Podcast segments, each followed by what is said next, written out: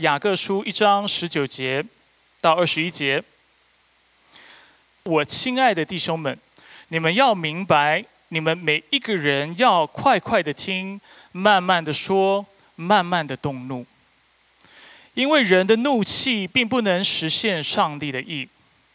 所以你们要除去一切的污秽和累积的恶毒，要存温柔的心领受所栽种的道，就是能救你们灵魂的道。根据二零零八年的一个问卷调查指出，在北美呢，平均每十个人就有一个人有严重的情绪管理的问题。那我们说到情绪，啊，在这里说到情绪的时候，我们特别指的是一个人的脾气跟一个人的怒气。那这个数据也指出，每四个人就有一个人会为自己生气时所产生的情绪反应感到担心。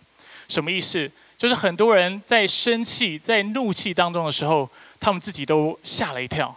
他们没想到，在自己生气跟自己愤怒的时候，他们会做出这么不理性的事情或不理性的决定。所以每四个人代表百分之二十五，其实数据是说百分之二十八，百分之二十八的人，他们都很担心啊，自己是不是生气的时候有这样的情绪是不正常的。那除了上述这个数据之外，许多的专家和婚姻辅导也指出，怒气往往会对婚姻生活造成威胁，使夫妻之间的关系疏离。那我们都可以想象这是为什么。甚至有一个牧者他说：“啊，使婚姻能够啊，就是会破坏婚姻的，不只是像奸淫、像情欲这样的罪。”他说：“其实怒气在婚姻当中也扮演了非常。”可怕的一个角色。那伴侣在相处的过程当中，呃，当有一方生气的时候，另外一方就会想要慢慢的疏离自己的伴侣。为什么？因为他很怕，如果他再次的接近自己的伴侣的时候，他会再次的被攻击，再次的被批评，再次的被践踏。而许多夫妻就是在一个这样的关系当中，慢慢的离彼此越来越远。因为他们心想，啊，如果我每次跟你讲话就要跟你吵架，或者是被你攻击，或者我就想攻击你的话，那我们不如不要见面，我们不如少接触一点，少花时间在一起。那这样的话就解决了我们之间的冲突。所以我们会发现，在呃怒气在婚姻当中也常常扮演着一个非常可怕的角色。如果你听到我刚才这样的分享，你心里感到戚戚焉的话，或者是你心里啊深感同受，或者是你觉得自己也有这个问题是没有办法克服你的怒气的话，那我想告诉你，今天你是蒙福的，因为今天雅各透着这段经文，他要告诉我们怎么样去控制我们的情绪，怎么样来控制我的怒气。那我从心底相信，上帝能够帮助我们。啊，大家看我现在都看不太出来。但是我曾经跟你们分享过，我以前脾气是非常非常不好的。那你问师母，她就知道以前我很会骂脏话，然后以前我也有有些时候会有一些暴力的倾向。那当然以前也跟不同啊跟坏朋友相处过。啊，每一个家庭当中，如果你有两个以上孩子的话，通常都会有一个孩子很理性，然后另外一个就特别的情绪化，特别感性。在我家里，我的哥哥就是那个非常理性的人。而我就是那个脾气非常暴躁，而且非常情绪化的孩子。但是你今天看到我的时候，你是不是觉得稍微多了一点盼望？呃，我相信上帝如何能够改变我，他也能够改变我们在座的每一个人。透过他的话语，透过圣灵在我们里面对我们说话，来帮助我们。我相信我们每一个人生命都能得到改变。阿门。所以今天呢？啊，我的讲道主要是帮助大家成为一个脾气好的智慧人，或者是可以用另外一个方式来说，就是一个不轻易发怒的人。在今天经文一开始，雅各就告诉我们，每一个基督徒都需要快快的听，慢慢的说，慢慢的动怒。那什么是快快的听，慢慢的说，慢慢的动怒呢？就像我刚才讲的，简单来说，就是不要轻易的发怒。因为在怒气当中，我们常常会做一件事情，就是我们会不想去聆听对方的想法或对方的声音，我们往往会断章取义，我们会急的想要发言，我们会想要急着为我们自己找借口，甚至急着把矛头指向对方，攻击对方，把责任推卸给对方。所以今天雅各借着这节经文在告诉我们。千万不能如此。作为基督徒，有一件事情我们要非常警醒，而且非常谨慎的，就是我们要慢慢的动怒，我们不能轻易的发怒。那就像旧约智慧文学在许多地方所说的，比如说在箴言十四章二十九节，就讲到不轻易发怒的大有聪明，性情暴躁的大显愚昧。在传道书七章九节也说到：“你的心不要急躁恼怒，因为恼怒存在愚昧人的怀中。”所以今天雅各特别借的经文提醒我们，我们要做个智慧人。而身为智慧人，我们要学会控制自己的情绪。又好像在箴言二十九章十一节所说的：“愚昧人怒气全发，智慧人自我平息。”讲到有智慧人，他知道怎么样去控制自己的啊。脾气跟自己的怒气，在十七章二十七节也讲到节制言语的有见识，性情温良的有聪明。你们都想要做个好脾气的人吗？啊，做个脾气非常好的人，不是叫你做个烂好人，而是叫你要了解上帝的心意，而且凭着上帝的智慧。来懂得怎么控制自己的情绪。那在今天的讲道呢，主要有三个部分。第一个部分，我们会稍微提到圣经如何看待怒气这个概念。第二部分，我会提到为什么怒气往往是不好的。而第三方方面，第三个部分，我就会更具体的来帮助大家去思考跟明白，啊，我们究竟要如何去对付我们的怒气。所以，我们先来探讨圣经对于怒气这个课题的看法。第一个重点，就是怒气不一定都是错的。在讲到怒气的时候，有一件事情是我们需要先厘清的，就是在圣经当中，当人发怒，或者是当神发怒的时候，啊，神发怒当然绝对不是错的。那当人发怒的时候，也不一定是错的。啊，作为人啊，因为我们是上帝按着自己的形象所造，所以我们跟上帝一样是有情绪的。比如说在面临一些处境、面临一些困难的时候，我们可能会感到开心，我们也可能感到难过。那怒气也是这么一回事，在面对一些事情或看到一些不公不义的事情的时候，我们可能就会有怒气，会有这样的反应。那在圣经当中有许多的经文都告诉我们，耶稣基督他会生气、会有怒气，是因为人的罪和世界的不公义。那我这里有几个例子，呃，比如说有一次耶稣在安息日。看到一个手萎缩的人，那当时他就说了，他就问在座的人，呃，这里有一个手萎缩的人，那请问你们在安息日，我能不能够做一件善事去拯救他？他问完这个问题，有人回应吗？没有，没有人敢回应。为什么？因为当时在场的人，除了一般的呃信徒之外，当中也有法利赛人，就是当时的宗教领袖。当时宗教领袖他们非常强调，在安息日的时候你是不能做任何工的，连好事都不能做。而在当时经文怎么告诉我们？他就说耶稣怒目，怒是啊，就是愤怒的怒，怒目环视他们。耶稣很生气，说：“你们到底在干嘛？有没有有没有搞清楚状况啊？在安息日做善事跟救人的灵魂。”是理所当然的事情，也是应该做的事情。又有一次，耶稣到了圣殿，那他就看到那里许多人中借着呃宗教节期在贩卖祭物啊，在换银钱呐。那当时耶稣的反应是什么？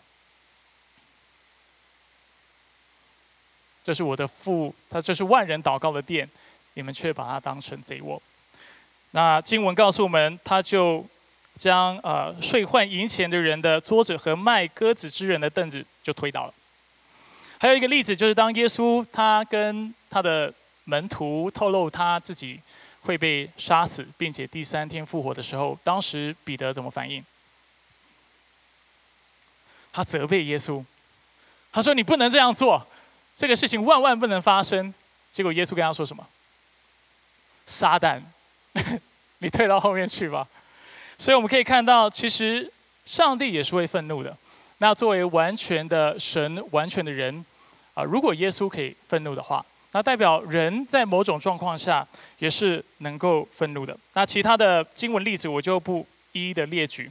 所以基督徒，当我们说啊，我们是为了上帝的公义或上帝的圣洁而有怒气的时候，我们就称之为易怒，是吗？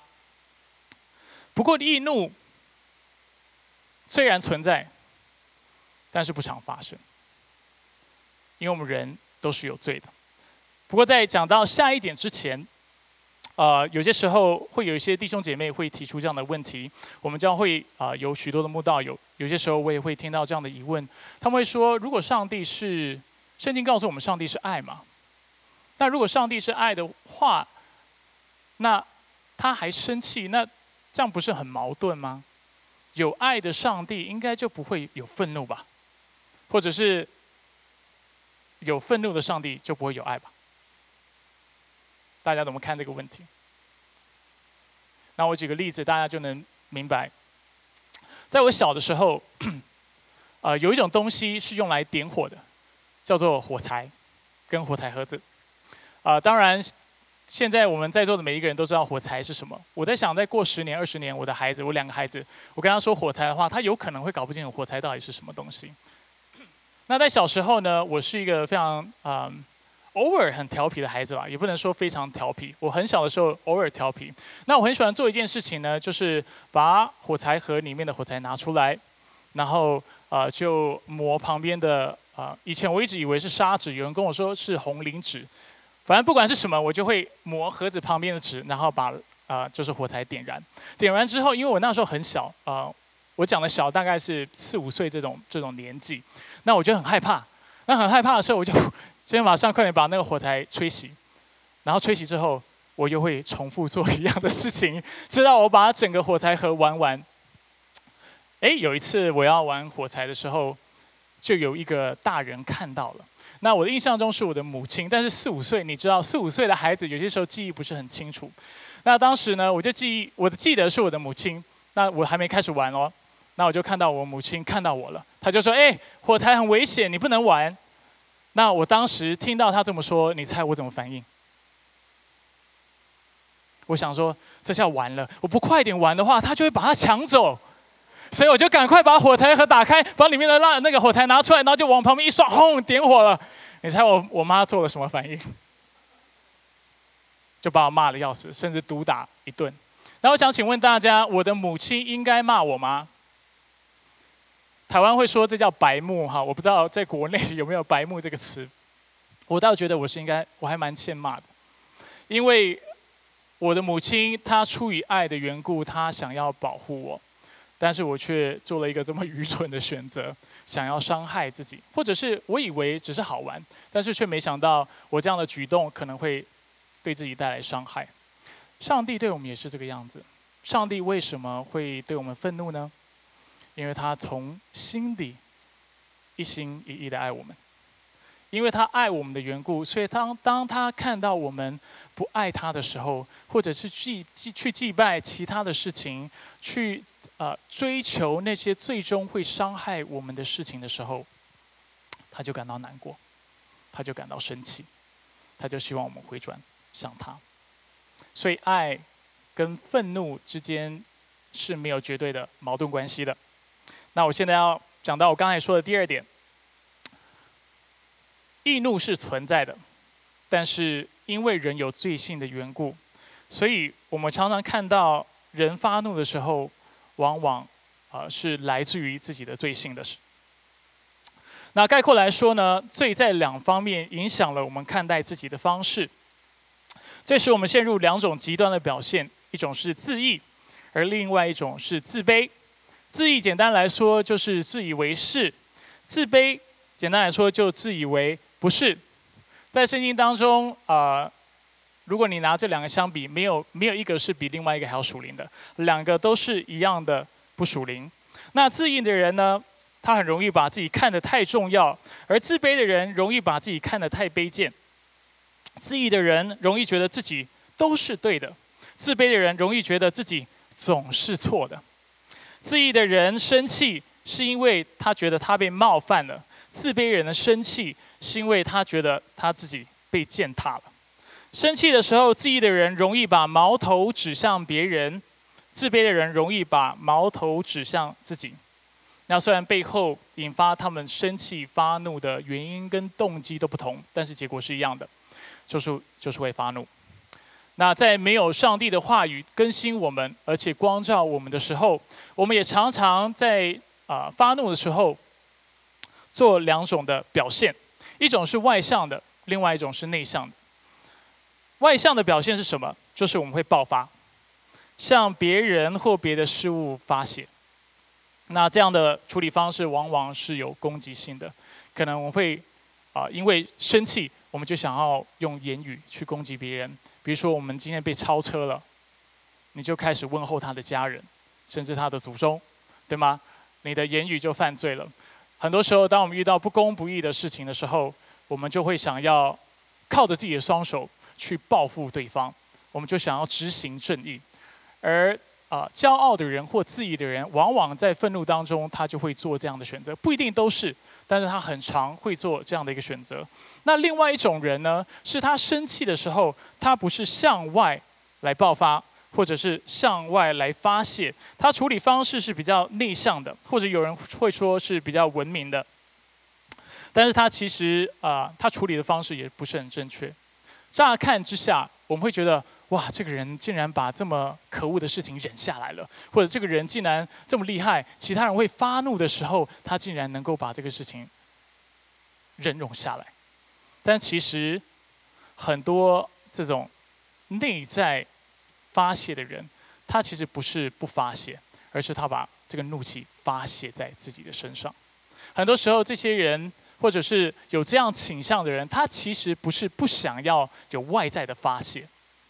而是因为因为环境的影响，因为别人对他的期盼等等，使得他没有办法有勇气去做出这样的决定。而当愤怒内在化的时候，我们会产生什么样的状况？我们心里会有恼恨，会有苦毒，会有埋怨，还有我们会有不饶恕。所以我们以为我们不放不去攻击别人，我们就没事。不是，很多时候我们攻击自己，而攻击自己完以后，我们心里就开始怀恨。对那个人就非常的啊不能释怀，非常的不能饶恕，而久而久之，这样的人容易会变成什么样的人呢？没有自信的人，呃，抑郁的人，悲观的人，他会离开人群，甚至会有社交障碍。那严重的话，也会导致他的身体会有疾病。你觉得圣经当中对这两种发泄的方式啊有没有记载？有。外在的是比较常见的，给大家几个例子。呃，在圣经当中，在创世纪四章八节，该隐因为上帝更喜欢他的弟弟亚伯的祭物，结果他就把他的弟弟杀了。外在暴力的表现，泄恨、泄怒的表现。在创世纪二十七章四十一到四十五节，以撒他把他自己长子的名分卖给了他的弟弟雅各。使他的弟弟得到他父亲的祝福，结果他想干嘛？想把他把他弟弟杀了，恼羞成怒。雅各有两个儿子，一个是西缅和利位。还记得有一次他们的妹妹被一个叫做事件的人玷污了。那当时这两个兄弟做了什么事情？他们不止把事件杀了，也把他一家杀了，甚至把全城的人都杀了。啊，当然，如果是妇女，他们当时我记得是掳掠了他们。创世纪三十七章，所以我从头到尾现在都是讲创世纪哦，就这么多的这种怒气，呃的表现跟记载。约瑟的哥哥因为 讨厌他、嫉妒他，所以他就背着他们父亲的呃面，把约瑟怎么样卖了，卖给外邦人。所以这都是外在发泄的例子。那圣经有没有内在发泄的例子？一时间想不到，对不对？最经典的例子，给大家一个就好。浪子回头的故事。浪子回头的故事，如果你不熟悉的话，我简单的重复一下。所以有一个家庭，有父亲跟两个孩子。有一天，老就是第二个孩子，小儿子，他就跟他父亲说：“父亲，请你把我的遗产给我。”他的意思就是说：“父亲，你怎么还不早点死呢？你死了，我就可以拿到遗产了。”那父亲当时啊就把遗产真的给了这个孩子。在孩子拿到这个遗产之后，他做了什么事情？他就开始挥霍，他就开始浪费钱，甚至去嫖妓等等。很快的，他就把这些财产财产都浪费掉了。浪费掉之后呢，他就过得非常落魄的生活。有一天，就在他的落魄的处境当中，他就想到：啊，我过去在我父亲的家里有吃有喝有穿有住，我为什么要那么辛苦在外面流浪呢？所以他就下定了决心，决定回到他啊父亲的家里，跟父亲悔改认罪。那希望他的父亲能够接纳他来做一个仆人。没想到他回去之后呢，他跟父亲说：“父亲，对不起，我得罪了天，也得罪你。”之后，他的父亲因为爱他的缘故，就啊无条件的、完全的接纳他，而且回复了他做儿子的身份。之后，我们也知道他为他啊办了一个派对，对不对？来庆祝这个事情。好，到目前为止都没有讲到大儿子吗？大儿子在干嘛？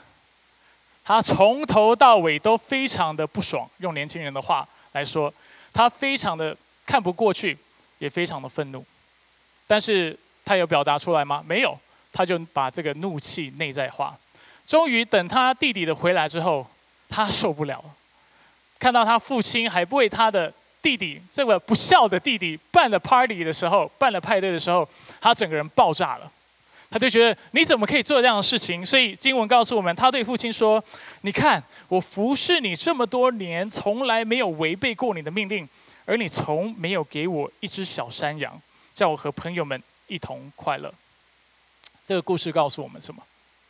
这个故事让我们看到，这个大儿子虽然在整个过程当中，我们看到他没有任何暴力的倾向，他外表看起来是啊是非常顺服他的父亲的，他父亲要他做什么他就做。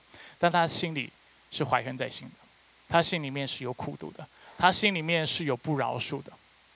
等他弟弟回来的时候，他们全全人在庆祝，他却选择待在城外，因为他受够了，他不愿意去接受一个这样的事实，他的怒气在那一刻就完全的爆发了。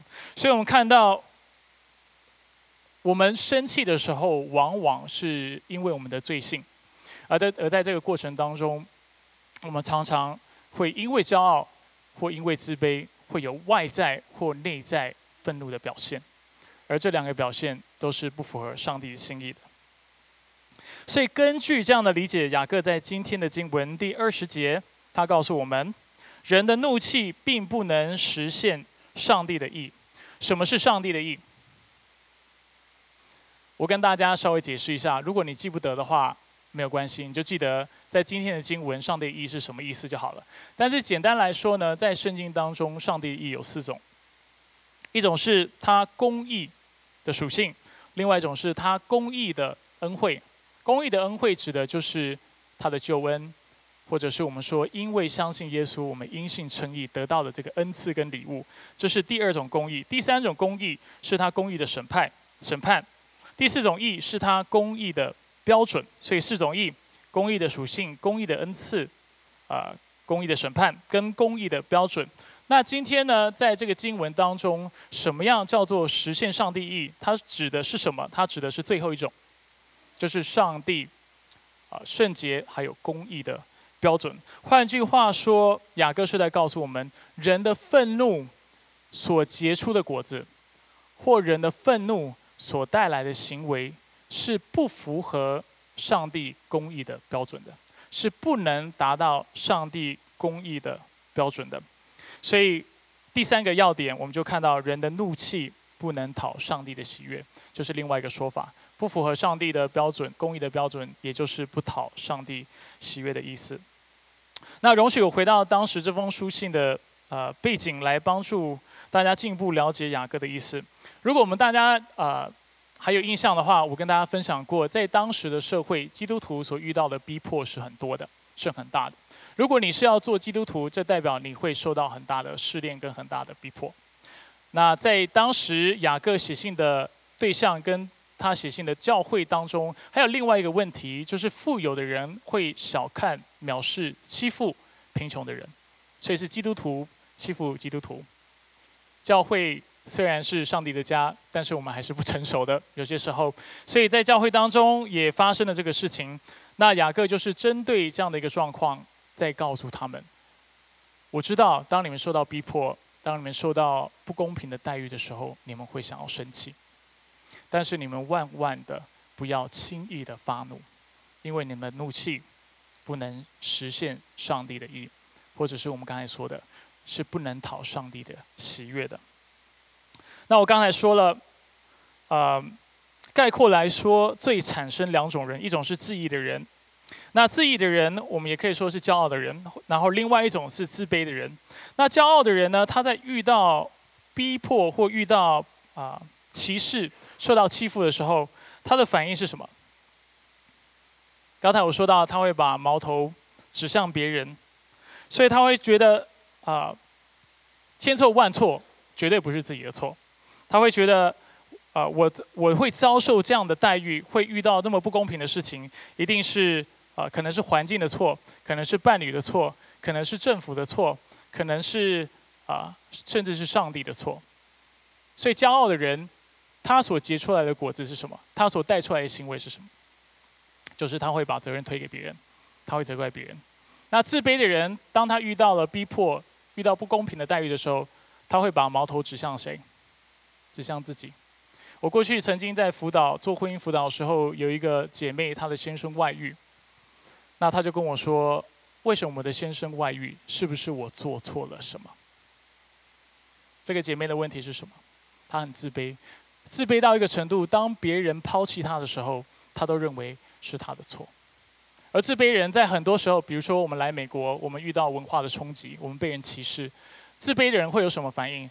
他会说：“我被歧视是因为我英文不够好，因为我是个黄种人，所以我被歧视。”所以自卑人，他从心里面觉得他就不该受到一个更好的待遇。他会觉得他遇到患难、遇到不公平的待遇等等，这些都是理所当然的事情。那你觉得他结的果子能够成就上帝的意吗？不行。所以我们看到，不管为什么人不能够成全上帝的意。为什么我们不能按着自己的本性来达到上帝的标准？因为人往往在这个过程当中，我们会用骄傲或自卑来回应我们的处境，而唯有我们信靠耶稣的时候，我们才能够胜过这样的问题。跟大家分享一个例子，你们有听过王怡这个名字吗？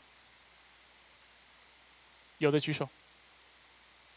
哎呀，这么少，好，那我清楚的把它讲清楚哈。我王怡呢，他是现在是个牧师，他在成都的啊秋雨之福归正教会牧会。那如果你对王怡，可能国内的人会比较熟悉一点。你对这个名字如果熟悉的话，你知道他不是啊从一开始他就做牧师的，他过去是个呃知名的自由主义者。他是一个中国相当有名的知识分子，他也在成都大学做教授，他也是一个宪宪政的学家。那讲白呢，什么叫做自由主义者，又是一个宪政学家？意思就是说，基本上他是跟共产主义正着干的。他基本上是希望中国能够宪法民主啊。那因此他在当中他写了很多文章，而且对中国的政府有许多的批判。而王怡在二零零四年曾经一度的被选为中国最具影响力的五十位公共知识分子的其中一位。那当时啊，就是当王怡在回顾他过去的生命的景况的时候，他坦诚在信主之前，他是一个骄傲甚至傲慢的知识分子。他说：“公益这个词让我特别骄傲，因为我觉得自己是一个行公益的人。”那作为一个自由主义者，他对中国政府的态度，就像我刚才讲的，是非常负面的，或者是啊，我们用今天的主题来说，就是他是非常愤怒的。因此，他非常积极的推动自由主义和中国的宪法民主转型。在二零零四年，他就受到政府严重的打压，他被学校停课，他被禁止在媒体发表文章，呃，官方也透过呃匿名电话骚扰他的妻子。甚至用调查的手段骚扰他的父母。那这些外在的压力和经济上的困难，使王怡处在恐惧之中。那他就说，他不是害怕坐牢，而是他觉得他的未来是无呃是渺茫，是不可知的。那因为当时呃的精神，他的精神非常沉重，而且家庭环境也陷入的严重的困顿，所以呃王怡就看到了世俗价值，就是他的自由主义的价值的有限性。那他回忆他当时的心中的境况，他说他当时心中是出现强烈的疲惫感和虚无感，而就在这个空虚的过程当中，他的妻子先信了主。那王怡作为一个知识分子，因为他很骄傲的缘故，所以他迟迟不信，甚至他都没有自己祷告过，在这段时间，然后也没有自己唱过赞美诗。那有一天呢，就在王姨她站在高凳上要去拿一本书的时候，她不小心从上面摔了下来，然后就摔破摔破了头皮，那流了一地的血。他就在那一刻，根据采访，他说他莫名其妙的开始祷告。我不是很懂什么叫莫名其妙开始祷告。他说：“两个麻雀不是卖一分银子吗？若是你们的天赋不准，一个也不能掉在地上。”当时他就想，如果一只麻雀掉下来都有神的主权掌管，那它掉下来是什么意思？他那时候想一想，在那一刻，他就认为上帝是在告诉他，他是有主权的，他的生命是在他的手中的，而且上帝要呼召他使用他。让他成为传道人。那从那一刻开始，王怡就放弃了他大学教学的生涯，他也放弃了他自由主义啊写文章批判中国政府。他有些文字还是蛮辛辣的哈，但是他 主要是改写福音性的文章，那就成为一个生活规律甚至平凡的一个牧师。那有人问他，过去的他曾经是大学的教授，是名满天下的公共知识分子，现在却过着这种。很枯燥乏味的传道生活，会不会感到失落？王毅怎么说？他说：“我现在拥有的是自由的讲台，在中国没有一个大学教授，没有一个媒体记者是能够拥有的。”借这个例子，我要跟大家分享什么？在王怡面对至少对他来说啊不公的政府的时候，他选择生气，他选择。以他的骄傲，以他自我的价值来批判中国的政府，而且他认为他的骄傲跟他的正义会为中国带来改变。当然，他还是有贡献的。但是最后在追求的过程当中，在逼迫的过程当中，他慢慢发现，人的义不能成全上帝的国，也不能成就上帝的义。所以他就谦卑自己，他知道他需要来相信神。要来依靠他，成为上帝所用的器皿，他才能够真的明白，而且真的去完成他心里的愿望，就是能够成全公义、成全正义。这也就是为什么雅各书在二十一节，他接着告诉我们：所以你们要除去一切的污秽和累积的恶毒，要存温柔的心，领受所栽种的道，就是能够救你们灵魂的道。要除去什么污秽和累积的恶毒呢？在这节经文，简单来说，就是我刚才所说的，我们肉体所结的果子，就是因为骄傲、因为自卑所带来的结果。比如说苦毒，比如说恼恨，啊，比如说言语上的批评、咒骂、攻击、埋怨、不饶恕等等。那在以佛所书，保罗也有类似的教导。他说，即使生气。也不要犯罪。那要怎么做呢？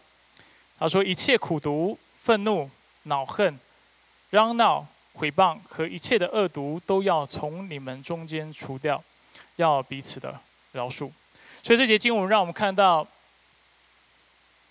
除了愤怒，我们也要除去跟愤怒相关的一切的恶毒，比如说苦毒，比如说恼恨、嚷闹、毁谤这些的情绪，而且我们要学会。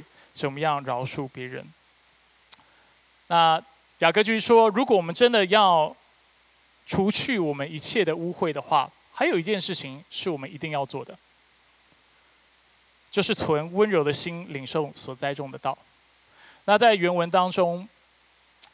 这两个命令其实要从温柔的心领受栽种的道是比较主要的命令，两个都是基督徒必要做的。但是你从他的字形字呃句型跟它的句型结构来看，你会发现啊，领受上帝的道是比除去一切的不义还要有优先的。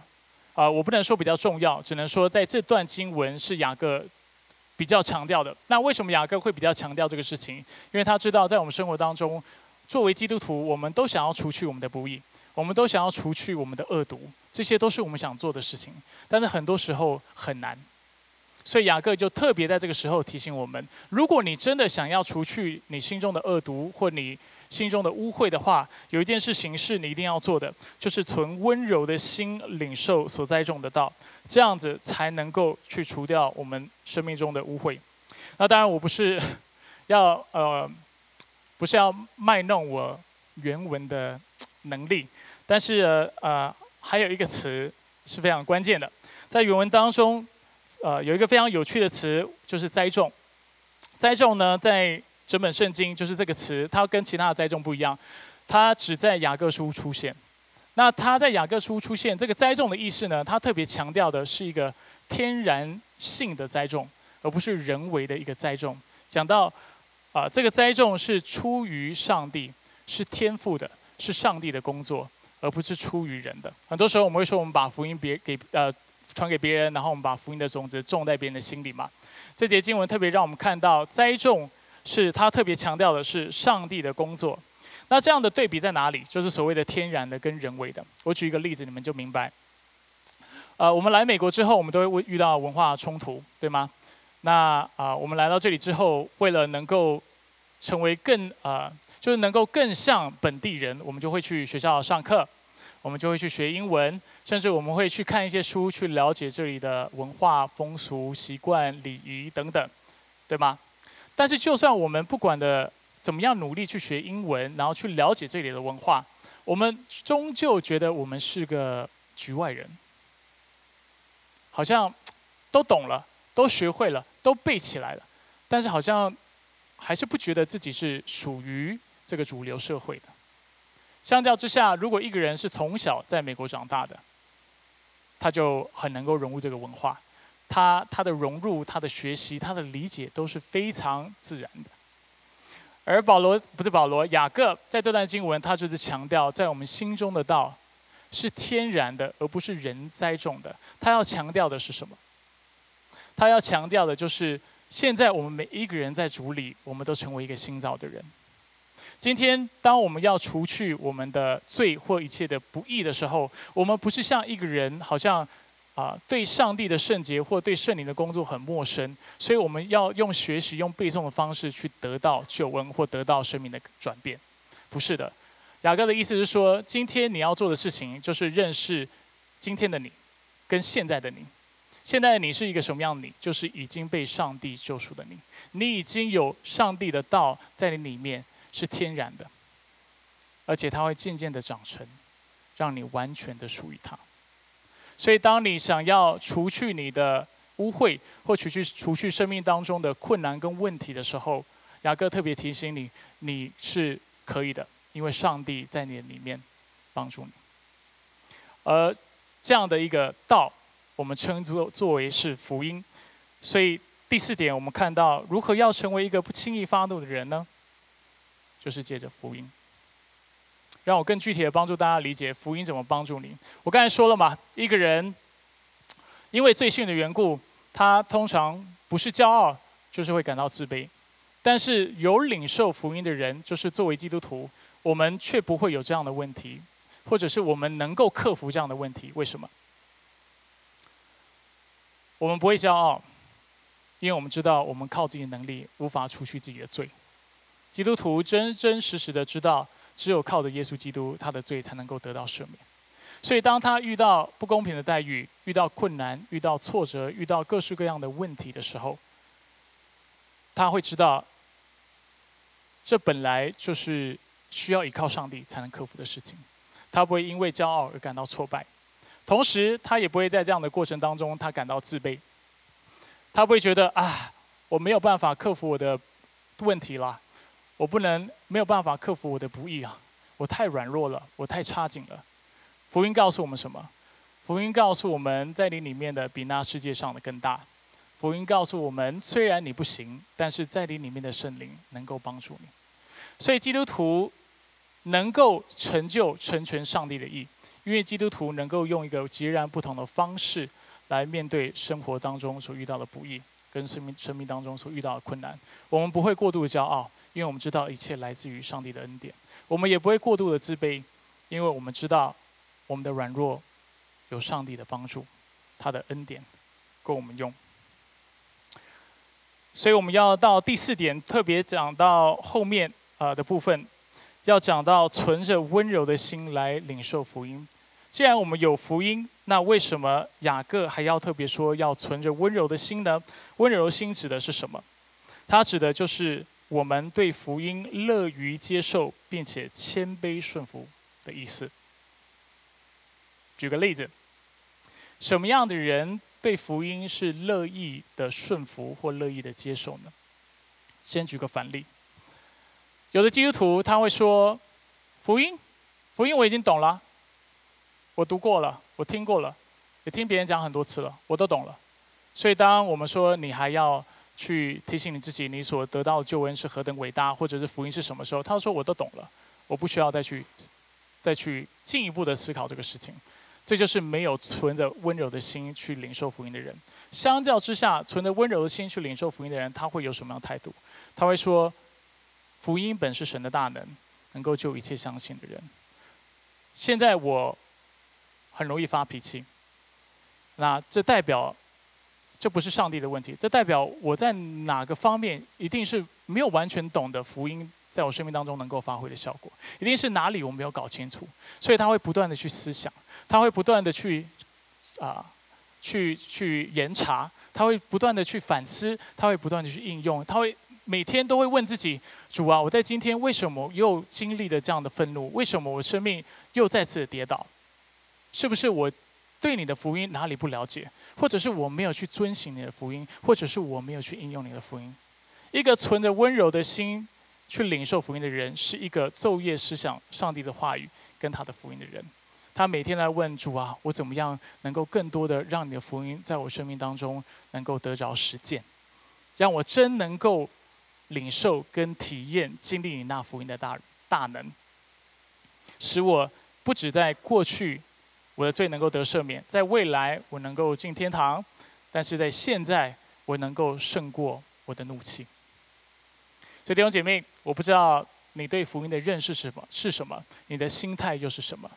但是有一件事情是我确定的：如果你想要能够控制你的怒气的话，有一件事情是你要常常做的。你要思考福音在你人生当中的意义是什么。你要去思考你在主里是一个新造的人，就是已过一切都变成新的。你要常常思考，因为你有圣灵在你里面的缘故，所以你可以常常结圣灵的果子：仁爱、喜乐、和平。